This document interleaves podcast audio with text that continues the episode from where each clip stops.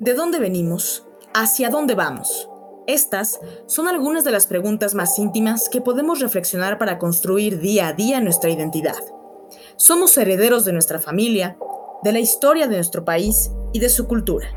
Una cultura impregnada de texturas, sabores y aromas que se traducen en el arte culinario Hoy, en Punto por Punto, el reconocido chef poblano Dusan Castillo nos explica cómo la gastronomía forma parte de nuestra identidad, la complejidad detrás de la comida fusión, los retos de emprender su propio restaurante Mucho Antojo y algunas de sus mejores experiencias dentro y fuera de México.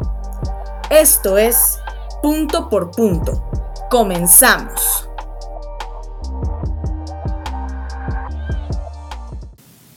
¿Qué tal comunidad Hablemos? Les saluda Rebeca Mendoza, coordinadora general de Hablemos en Serio.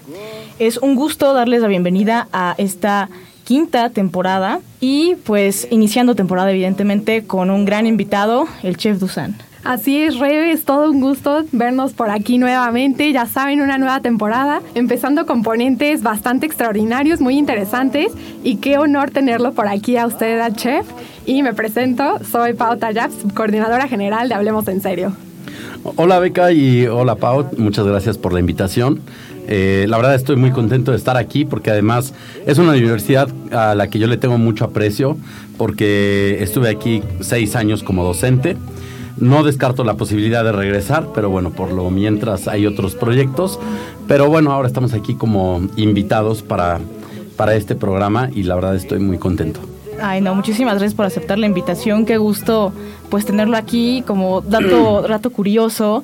Eh, desde hace muchos años, tanto mi hermano como yo admiramos muchísimo el trabajo del chef Dusan y jamás me imaginé entrevistarlo, entonces para mí es un honor. Todo un honor. Y qué más, pues tenerlo en casa de nuevo. Pues antes de continuar con el episodio, les recordamos seguir nuestras redes sociales. En Instagram nos encuentran como arroba hablemos en serio guion bajo. Y también les recordamos que pueden escuchar nuestros episodios tanto de la temporada anterior como los que vienen en la quinta de punto por punto en Spotify, Apple Podcasts y demás plataformas digitales. De igual manera, Chef Dusan, si gusta compartir sus redes y también eh, las redes de su restaurante de mucho antojo y la ubicación estaría perfecto.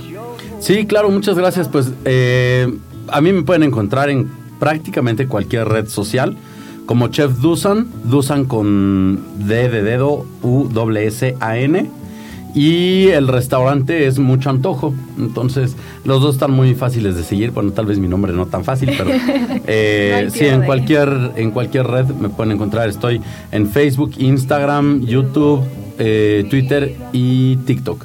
Perfecto. Muchísimas gracias por compartirlo. Vayan a seguirlo inmediatamente. Y pues vamos a iniciar con el tema de hoy, el sabor de la identidad. Esto, esto va a estar interesante porque vamos a ir siguiendo una especie de hilo conductor. Claro, me parece muy interesante como esta visión gastronómica que queremos compartirles a ustedes el día de hoy. Y me gustaría empezar preguntándole, chef, ¿de qué manera la gastronomía se convierte en un elemento que conforma nuestra identidad? Bueno, es importante eh, saber qué es la identidad o identidad cultural y pues es un conjunto de valores, de tradiciones, de símbolos, de creencias y todo eso, eh, también modos de comportamiento. Y esto hace que nosotros tengamos una, un sentimiento de pertenencia.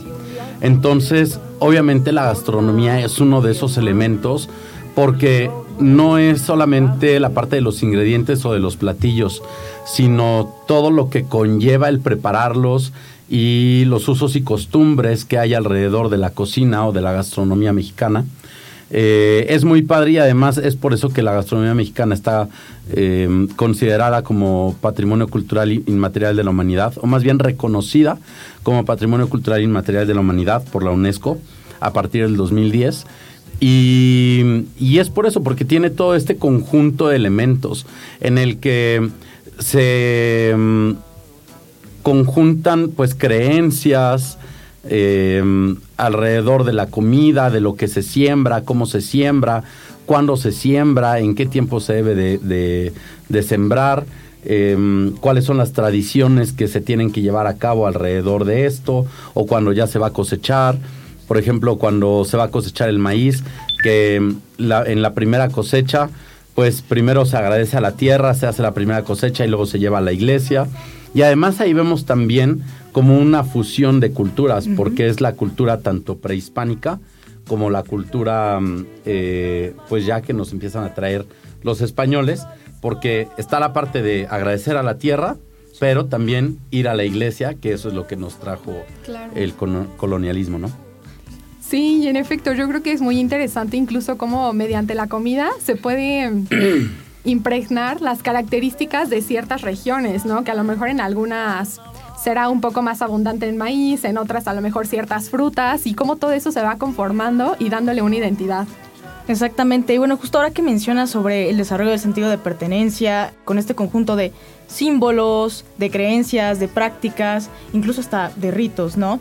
A mí me gustaría preguntarle eh, porque creo que todas las historias y evidentemente como profesionales de la gastronomía tienen un antecedente, ¿no? Y en este caso me gustaría preguntarle cuáles fueron esos primeros encuentros que tuvo con la cocina y cuáles son aquellos sabores, aquellos aromas que desde su infancia hasta la actual preparación de sus platillos pues siguen presentes. Pues mira, yo creo que el bueno, de los primeros contactos que tuve con la cocina que yo me acuerde fue siendo muy pequeño, o sea, muy chico, estoy hablando más o menos tal vez tres años, tres años y medio, en los que mm, yo estaba, o sea, yo me empecé a meter a la cocina con una tía, bueno, nosotros vivíamos en un edificio, y entonces mi tía me invitaba a preparar unos pasteles.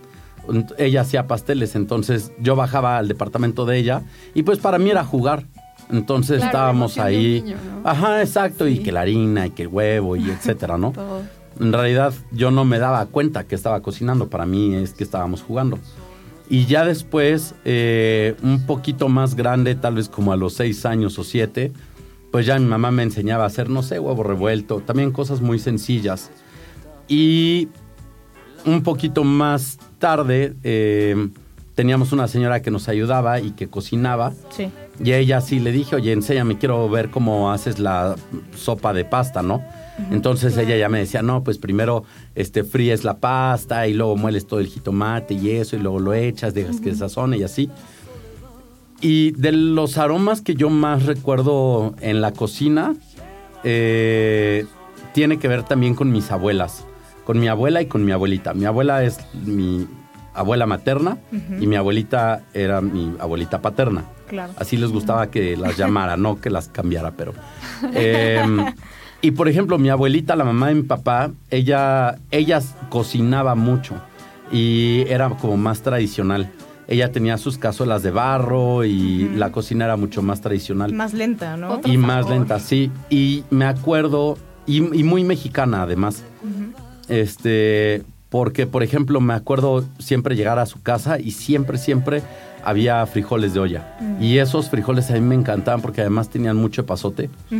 Y me gustaba mucho tomar una media torta y bañarla con los frijoles y así. Como, entonces, eh, era algo que no podía faltar en casa de mi abuelita. Y en casa de mi abuela, que la verdad pasé más tiempo ahí, porque pues obviamente uno tiene como más apego a la mamá. Íbamos a visitarla mucho y, comíamos mucho con ella. Y ella hacía mucho consomé de pollo, también porque yo soy súper fan del consomé de pollo. O sea, si me dicen cuál es tu ah, platillo favorito, sí, soy tan simple que el, el, consomé de pollo para mí es así como lo mejor. y lo podría comer, sí, lo podría comer diario. Entonces sí me acuerdo de llegar a la casa de mi abuela y, y percibir el aroma y yo decía, ay, qué rico, hay pollo de comer. y eso, y por ejemplo con mi abuela, ella no se metía tanto a la cocina, pero sí también se utilizaban recetas de ella y a veces no eran, o sea, había recetas sí mexicanas, pero también otras. Por ejemplo, a mi abuela también le gustaba la cocina árabe. Mm. Entonces hacía unas coles rellenas como tipo árabe que estaban muy buenas. Por cierto, las voy a preparar próximamente porque ya se me antojaron. Sí, sí, sí. Ahí nos invita, chef. Para probar, se escuchan muy buenas. Claro que sí. Y justo ahora que, menciona un poco sobre sus antecedentes, esa herencia familiar, porque me parece que además de ser una herencia cultural, cultural también es una herencia familiar. ¿Cómo influye esto, y hablando de la identidad, en, por ejemplo, emprender su restaurante, ¿no? ¿Qué, ¿Qué sello se encuentra en Mucho Antojo? ¿Cómo nace incluso esta idea de emprendimiento? Y por supuesto, cómo la formación profesional ya como, como chef transformó esa visión y práctica en la, en la gastronomía. Pues mira, en realidad Mm, creo que mi familia no influyó tanto. Incluso en mi formación tampoco influyó tanto porque déjame decirte que no estaban muy de acuerdo que estudiara gastronomía. Eh, mis papás sí, ellos siempre me apoyaron. Pero, mm, y al principio como que a mis abuelos no les agradaba tanto la idea, pero después ya. Ok. Pero sí, mi abuelita fue muy difícil. O sea, mi abuelita sí me dijo que estaba desperdiciando mi inteligencia, que yo tenía que estudiar una ingeniería. Y que para, para enseñarme a cocinar, pues con ella. Y que yo hiciera otras cosas. Pero ya hasta que se dio cuenta y le expliqué bien que estudiar gastronomía era como estudiar administración junto con cocina y demás. Y además fue un proceso chistoso porque luego yo llegaba cuando ella estaba, no sé, haciendo, una vez llegué cuando estaba haciendo chiles en nogada y le dije, oye abuelita, te ayudo. Y, en vez de que me dejara ayudarle, o sea, la hacía como dudar de lo que ella estaba haciendo. Me decía, oye, pero sí está bien si lo hago así. Y, y, y sí le, o tú qué le pones, o tú qué le echas. Y yo, abuelita, tú tienes que enseñarme a mí. O sea, es algo súper tradicional, yo aprendo de ti. Claro, su experiencia. Pero sí, fue padre, pero pues yo ya era chef. Entonces, como que de alguna manera, no sé si eso la cohibía un poco. Y en el tema de cómo llegamos al restaurante de mucho antojo, pues en realidad llegamos por accidente, se podría decir. Em, yo tuve un primer restaurante que se llamaba Zócalo 345 en Zabaleta. Después de ahí tuve otro restaurante que se llamaba Backyard Grill al inicio de la recta. Y era como de carnes ahumadas y era un, concepto mucho... Mm, como muy desenfadado. Muy para mm, jóvenes ir a tomar la cerveza, el jardín y así, ¿no? Casual, ¿no? Muy casual. Pero la verdad es que ahí no me fue nada bien con el socio que tenía. Decidí yo retirarme y mi mamá tiene un primo, viene siendo mi tío, pero es que es muy joven, me cuesta trabajo decirle tío, que se había asociado con una persona y les habían traspasado un, negocio pequeño como de comida corrida, pero el local estaba bonito, estaba en San Manuel. Entonces me pide a mí que si los puedo asesorar porque además he trabajado como asesor para otros restaurantes que los hemos hecho crecer, entre ellos uno de ellos está aquí adentro, que es la Vela Pizza. Eh, hicimos, hicimos todo el proceso de, de, institucionalización para que pudieran justamente crecer y tener varias sucursales. Entonces yo entro inicialmente como asesor, pero como que la otra socia no le pone empeño a lo que se tenía que hacer y a las modificaciones y demás. Entonces, eh, Gabe, el, mi tío, me dice, oye, ¿por qué no mejor nos asociamos? Y, este, y ya empezamos con este restaurante. Y le dije, ah, bueno, pues sí, me parece bien. En ese entonces, sinceramente, yo no estaba haciendo nada.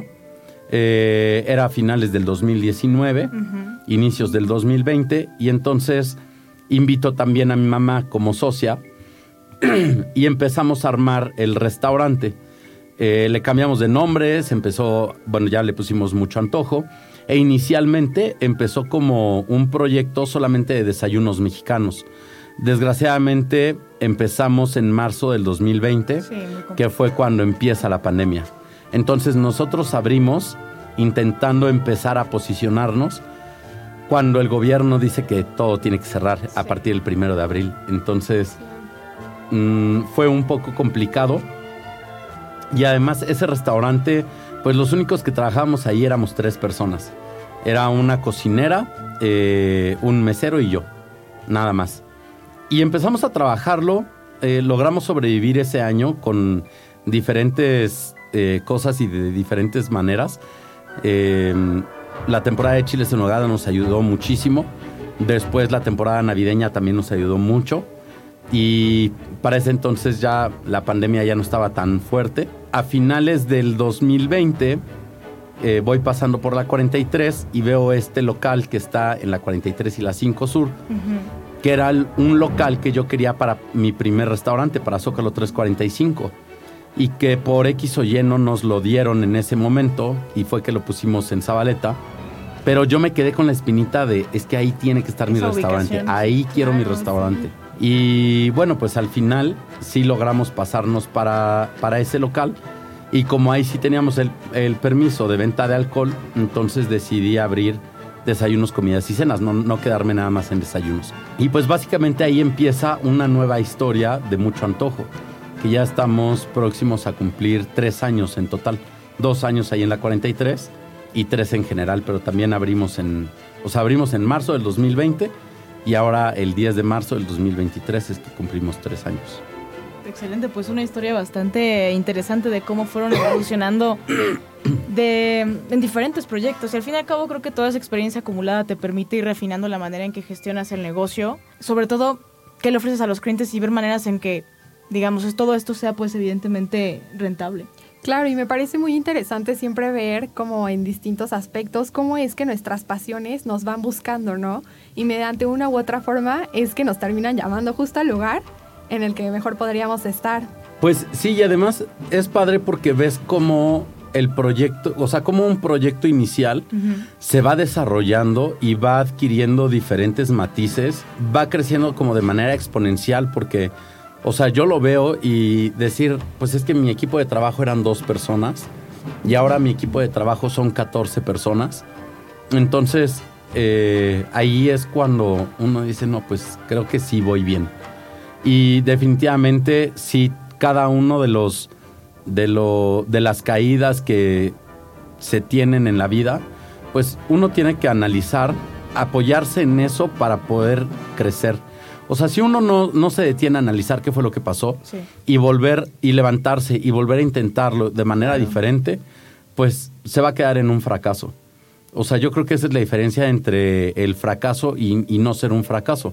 Si te quedas ahí, o sea, ya te caíste y te quedas ahí tirado, pues efectivamente pues va a ser un fracaso.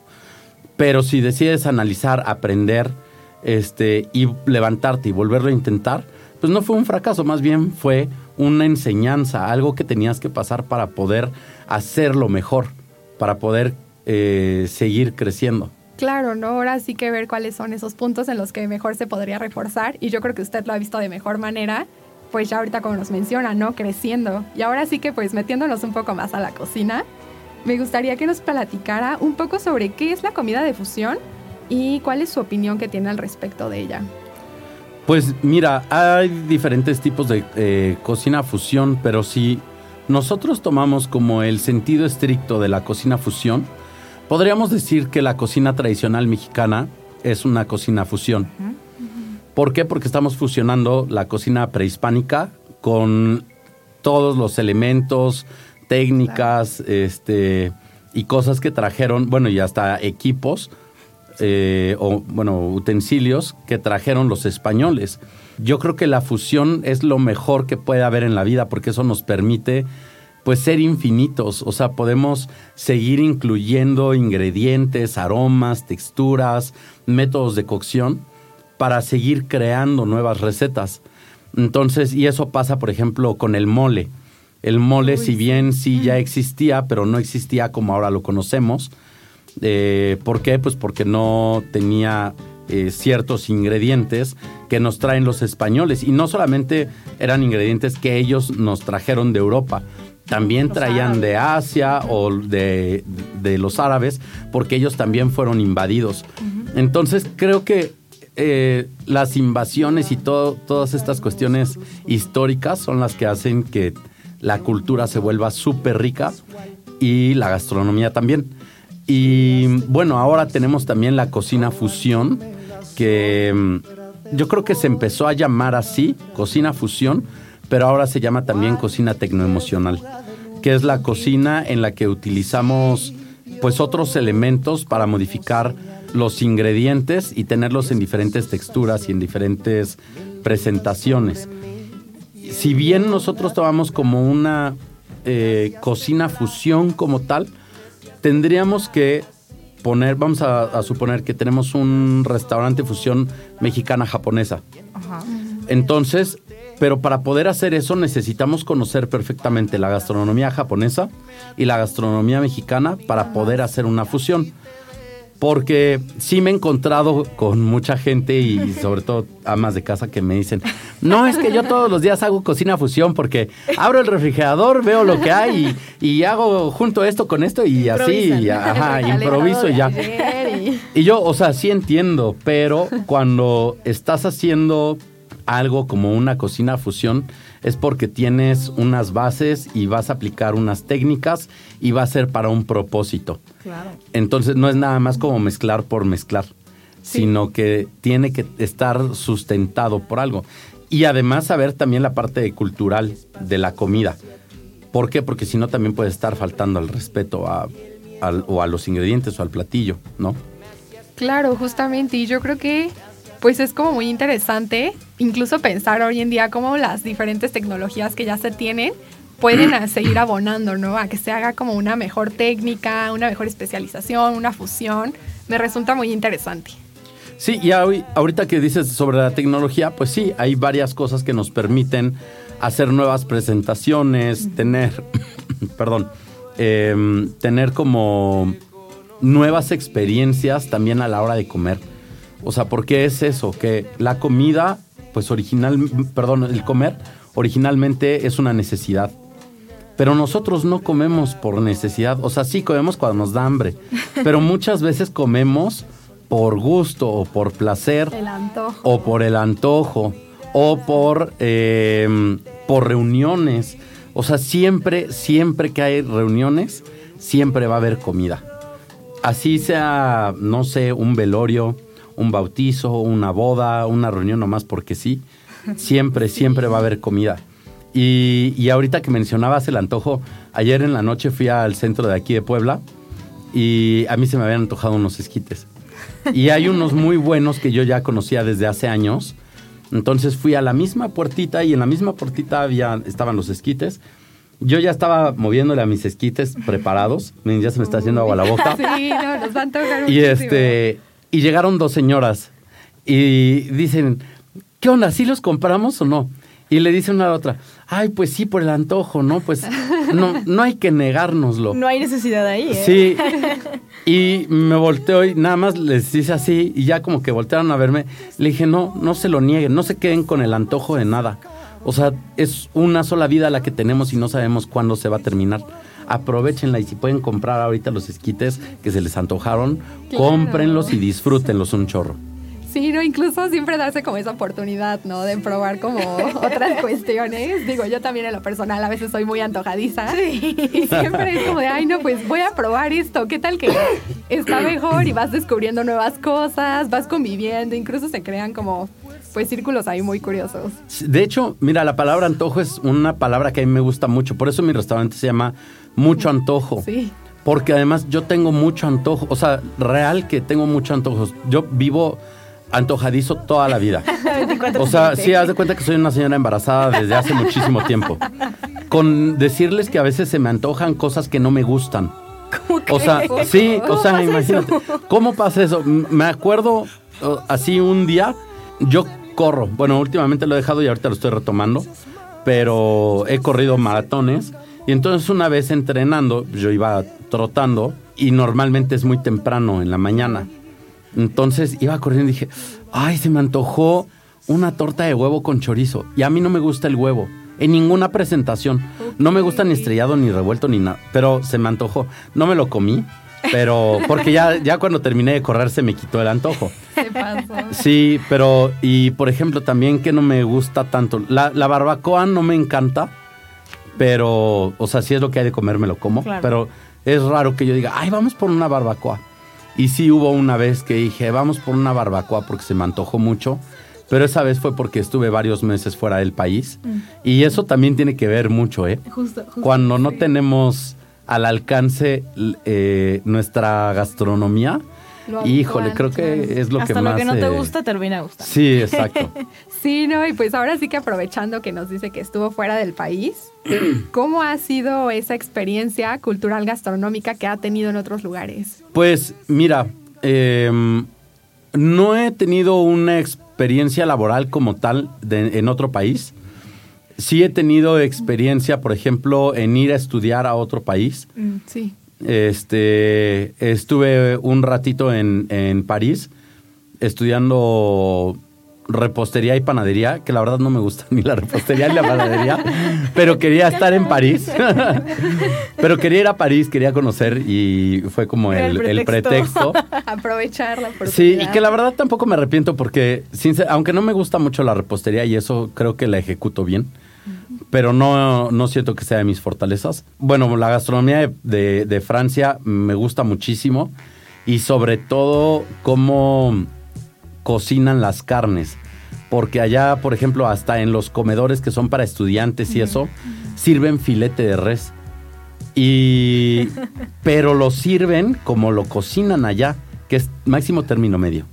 Oh, ok. Y acá, híjole, aquí en México somos bien especiales. Bueno, puedo decir son bien especiales, porque la neta a mí me gusta la carne roja. O sea, si mientras más cruda, mejor. Aquí aparecen guaraches, tal cual, así. Ajá, sí, exactamente, sí.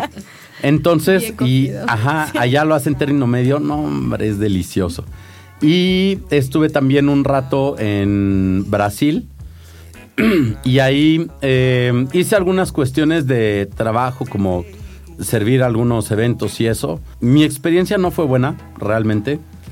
Eh, pero creo que ya fueron cuestiones un poco más personales. Pero bueno, la experiencia de cocinar cocina mexicana allá estuvo muy padre porque además yo me llevé los chiles de acá para allá. Y preparé mole, por ejemplo, mole poblano desde cero. Y bueno, ahí la parte de la gastronomía también es un poco rara. Hay alguna gastronomía brasileña que sí es muy rica, otra que no tanto. Por ejemplo, de la parte de Sao Paulo no me gustó mucho y de la parte de Río sí. Para mí la comida de Río como que tiene más sabor y utilizan mucho cilantro como nosotros. Sí. Y en Sao Paulo eh, no utilizan el cilantro porque dicen que esa es una hierba para curarte el malestar estomacal o así. Y sí, o sea, sí se usa también para malestar estomacal, igual que el epazote. Claro. Pero son hierbas que nosotros utilizamos mucho para cocinar y ellos no las utilizan. De lo que se pierden porque le darían Sí, muchísimo sabor, a sus, a sus platillos.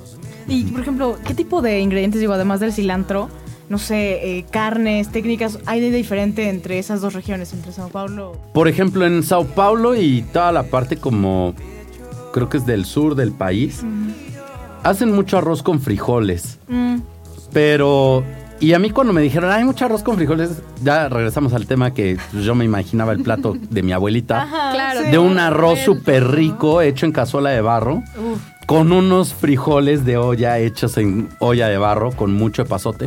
Uy. Ay, no, y bien triste cuando me sirven. sí. Bien triste cuando me sirven un arroz todo insípido y, y unos frijoles, pues al final también insípidos. O sea, no, no tienen el sabor que nosotros tenemos, sinceramente. Y en la parte de Río, eh, mezclan más sabores y son como. O sea, así como, como lo veo, es como que la cocina de Sao Paulo es como un poco más opaca y la cocina de Río es como más brillante, más colorida.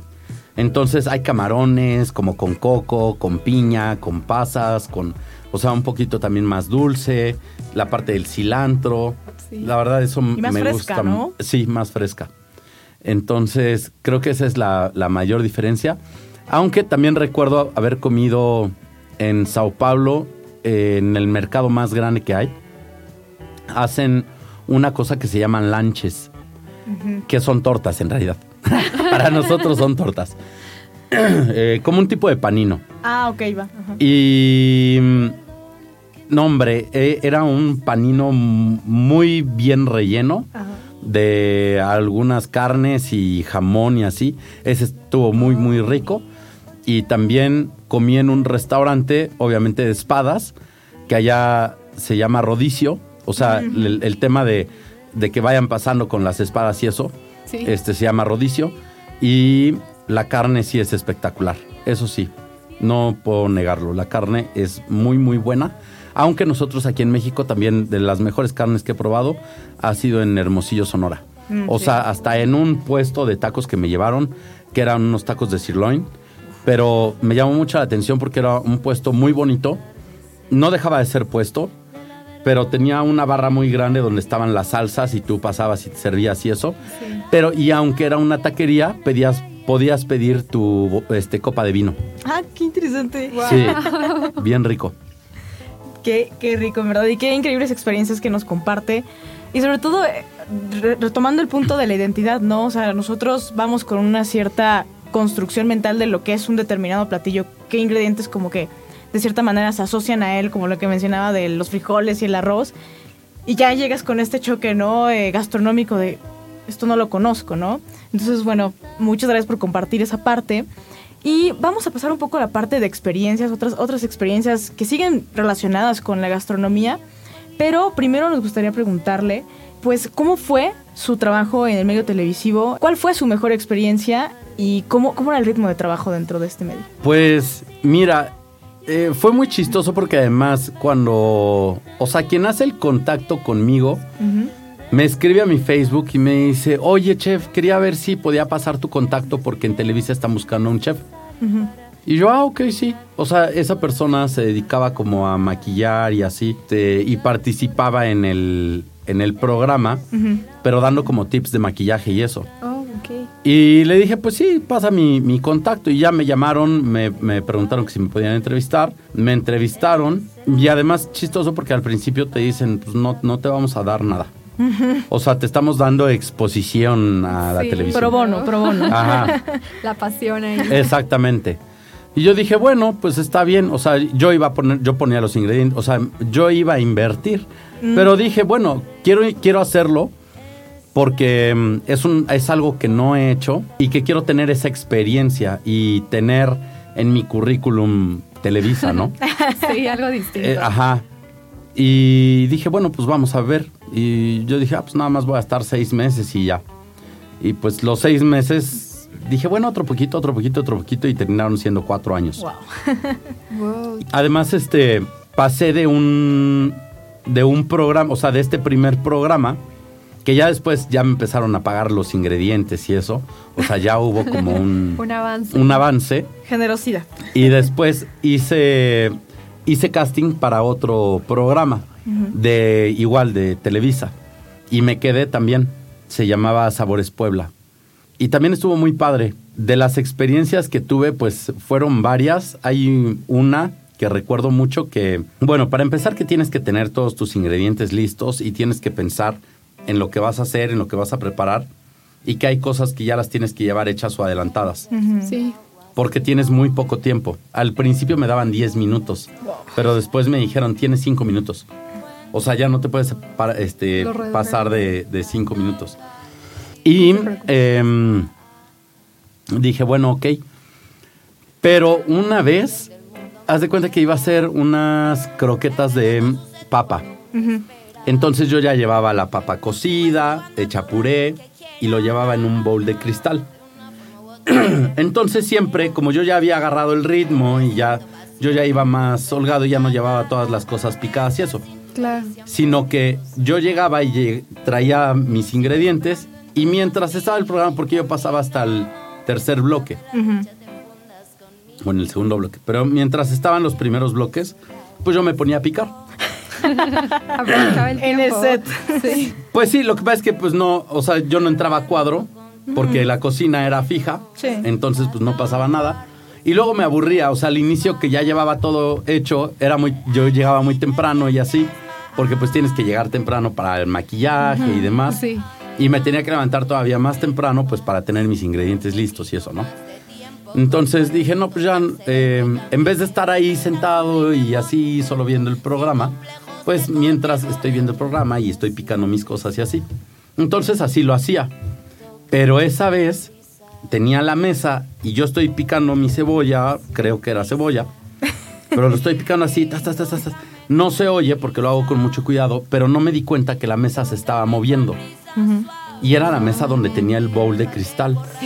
Ups. Y entonces mientras yo picaba, la mesa se movía y el bowl avanzaba, avanzaba, avanzaba, avanzaba, hasta que se cae al piso. No. No, hombre, hizo un ruido espantoso, pero así, ¡pa! Durísimo. Y entonces, y estábamos al aire, o sea, estaban hablando los conductores y se voltean a verme y ya como que regresaron rápido a la cámara, pero yo me acuerdo haber levantado la vista y dije, no puede ser. Y además, o sea, porque era no nada más que hice el ruido, sino que mi ingrediente principal ya estaba en el claro. piso con un chorro de cristalito. O sea, no había manera de rescatar eso. Entonces, obviamente el productor empieza con el floor manager. ¿Qué pasa? ¿Qué pasa? O sea, ¿qué fue el ruido? No, pues es que al chef se le cayó algo. Y le digo, ¿sabes qué? Por favor, dile al productor que me aguante por lo menos al siguiente bloque. Voy a salir a ver qué puedo hacer para tener la papa. O sea, no puedo ir a comprar papa, ponerla a cocer y otra vez molerla y así. Entonces salí rapidísimo a la tiendita que estaba por ahí abajo, aquí en La Paz. Y este voy al Oxxo y digo, no, pues voy a comprar una un puré de esos de papa Instantáneos. ¿no? Había. No, sí, está muy cañón. No había. Yo pensé que sí habría, pero no, no había. claro. Entonces dije, rápido, ¿qué hago? ¿Qué hago? ¿Qué hago? Ah, ya sé. Compré unas papas abritas y una lechita. Sí, suponía. Entonces ya Ah. abrí las papas, las molí, Sí, las sí, puse sí. en el sartén, la leche caliente, la revolví, le, le hice más. Mira, quedaron buenísimas, la verdad. Quedaron muy Ay, buenas no, sí, muy las buen tip. croquetas. Si no sí. encontramos papas, ya. Ya sabemos. Y entre eso, o por ejemplo, también me acuerdo de otro programa que la licuadora se atoró. El vaso de la licuadora se atoró en el vaso y no quería salir. Y pues tampoco le podía hacer muy fuerte porque capaz que cuando la sacara se Desparramaba. Sí, completo. iba a brincar todo. Y eh, una vez estando con los Masca Brothers, fueron al programa y los metieron a la cocina conmigo. Ok. Entonces, sí, me puse nervioso. Y además de ponerme nervioso, pues fue muy chistoso porque pues me estuvieron, bueno, chistoso para la demás gente. No para, no para ella. Para usted. No, para mí también, la verdad. Este, puedo decir que fui albureado no por cualquiera, sino por los Masca Brothers. Ok. Y también creo que la vez que eh, me puse muy nervioso fue también cuando metieron también a la cocina a um, Badir Derbez, que también había, había venido al, al programa a promocionar una obra de teatro que era Vaselina, en la que él estaba. Y sí, como que a veces imponen. Claro. Sí, es que aparte creo que la presencia de otros y saber que te están observando y que tienen ciertas expectativas te puede desconcentrar un poco en hacer ciertas cosas. Pues sí, y más que te están observando, o sea que Sí. literal los tienes junto y que te están diciendo, ¿y qué más hago? ¿Y qué más? ¿Y qué le pongo? Y no sé qué. Sí, a veces sí.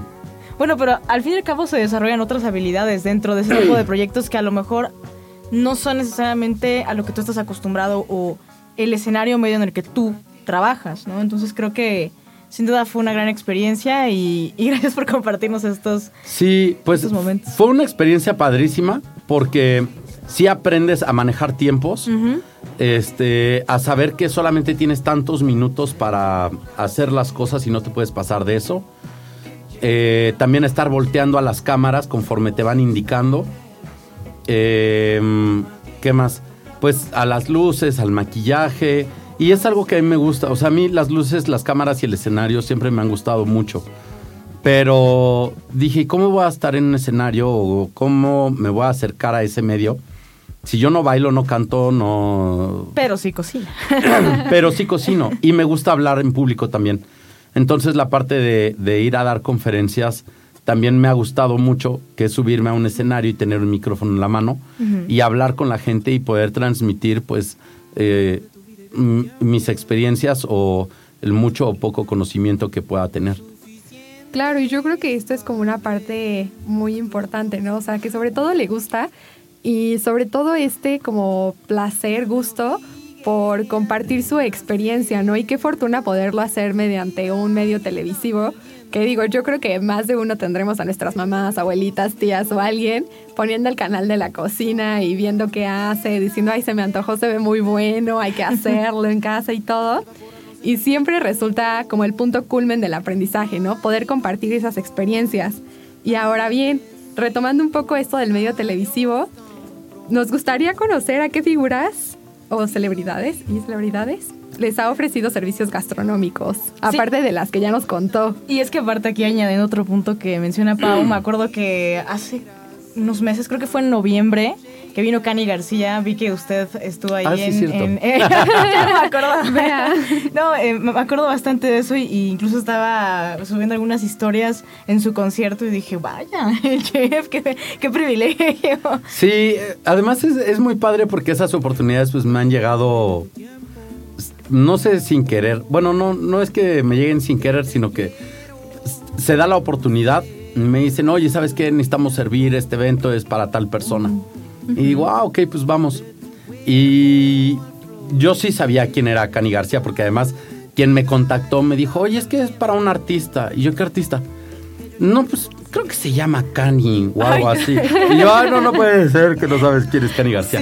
Y yo, no manches, yo sí sé quién es Cani García y sí me gustan sus canciones. Y acaba, a- acababa de sacar una con Camilo. Sí. Ay, que está bien fuerte esa canción. y este. Pero sí, y estuvo padre, pues irle a servir a ella y a todo su equipo, ¿no? Sí. Y además que tengo que adecuar el espacio para poder servir. Y además me pidieron unos platillos, porque además era para el equipo, era tal cosa, pero para ella era algo especial. Claro. Entonces, que además, como tenía, tenía que cocinarlo ahí, Oh. porque tenía que salir caliente el plato y recién hecho Sí. y así. Entonces, este, pero sí, todo bien. Y yo creo que pues ella, eh, alguna vez también le servía a Galilea Montijo. Y mm, la verdad es que no me acuerdo, no me acuerdo a quién más. O sea, también de los que han ido a la televisión y eso, eh, que estuve con, este, con Adal Ramones, con el que le hace de el hijo de María de todos los ángeles. No, no es, no es el hijo, pero de Doña Lucha. Ay, Albertano. Albertano. Ajá. Ok. Estuvo Albertano. Este, también he estado con el hijo de José José, con Badir Derbez, con los hermanos Gali, pues con, con varios controvadores. Ah, también una vez fue. mm, Ah, se me olvidó cómo se llama. Siempre se me va su nombre, no sé por qué. Es de Chiapas, es un trovador que canta la canción. Tiene una canción que me gusta mucho y no me gusta la trova, pero esa canción se llama ¿Quién te dio permiso? No, la verdad, no sé. Raúl Ornelas. Ah, Raúl Ornelas. Ya, ya ubiqué. Sí. Ajá. Viene, viene bastante a pola. Sí, y esa vez fue a mi restaurante, o sea, vino a un concierto casi cerca del 14 de febrero y me contrataron para servir la cena en el restaurante. Así como Cani García, nada más que en vez de que yo fuera al auditorio a servir. Este, terminando él su, su show, él fue al restaurante. Ah, buenísimo. Y entonces ahí estuvimos y también súper buena gente. No, increíble, la verdad. Estas experiencias sin duda son muy valiosas. Y pues, chef, ya llegando al término casi del podcast, porque el tiempo se nos termina, eh, me gustaría que compartiera con el público con la audiencia eh, próximos proyectos, eh, quizá algunos eventos. Sé que también, evidentemente, eh, aparte de ofrecer servicios gastronómicos, ofrece asesorías y además ofrece cursos para aquellos que son novatos de la cocina como uno, gente de a pie. Nos empezamos a incursionar por este Sí, arte. sí, sí. Entonces cuéntanos un poco sobre eso para que lo conozcan y si alguien está interesado en ello, pues también puedan acudir. Claro, mira, eh, bueno, aparte de tener el restaurante y de dar el servicio de banquetes o de catering, también doy el servicio de, asesorías para restaurantes o centros de consumo o emprendedores o empresarios que quieren, que tienen el capital y quieren invertir y quieren eh, abrir un restaurante, pero que no saben cómo. Entonces ahí es donde entro yo y entonces armamos todo el proyecto, puede ser desde cero, o como hace rato les comentaba de la Vela Pizza, que tenía algunas cuantas sucursales. Eh, hicimos todo el proceso de institucionalización para hacer el primer prototipo de franquicia y entonces que siguiera creciendo, ya sea como franquicia o con este, inversión propia. Y el tema de los cursos, pues son cursos de cocina. Tengo tanto cursos de cocina como cursos también como de capacitación para restaurantes, para el personal de los restaurantes y para quienes tienen un restaurante también de cómo hacerlo, porque no nada más es la parte de las asesorías, sino que también doy el curso que estoy, bueno, ahorita sí tengo pensado hacerlo, pero todavía no he checado fechas, porque me han estado llegando eventos ahorita, gracias a Dios. Qué bueno. Y también ahorita estoy en Manjar Gourmet dando unos cursos de cocina, que esos son abiertos al público, no importa cuánta experiencia tengas, puedes ir y tomar el curso y está muy padre, para mí es como ir a jugar porque me la paso muy bien. Y mm, tengo el servicio de, de- que se llama Discover It. Discover It, o sea, Discover It de comida, Comida. o de comer. Em, es un servicio gastroturístico en el que haz de cuenta, me contratan y me dicen, voy a ir a México tanto tiempo y quiero dar la vuelta dos semanas. Entonces yo les armo las rutas. O si están aquí en México, pues sabes qué es que quiero hacer un tour. Por ejemplo, tengo ruta en Veracruz, aquí en Puebla, en Hidalgo, en Guerrero, en Ciudad de México, en Chiapas, en Tabasco y en... Centro este, Sur, ¿no? Exacto, sí.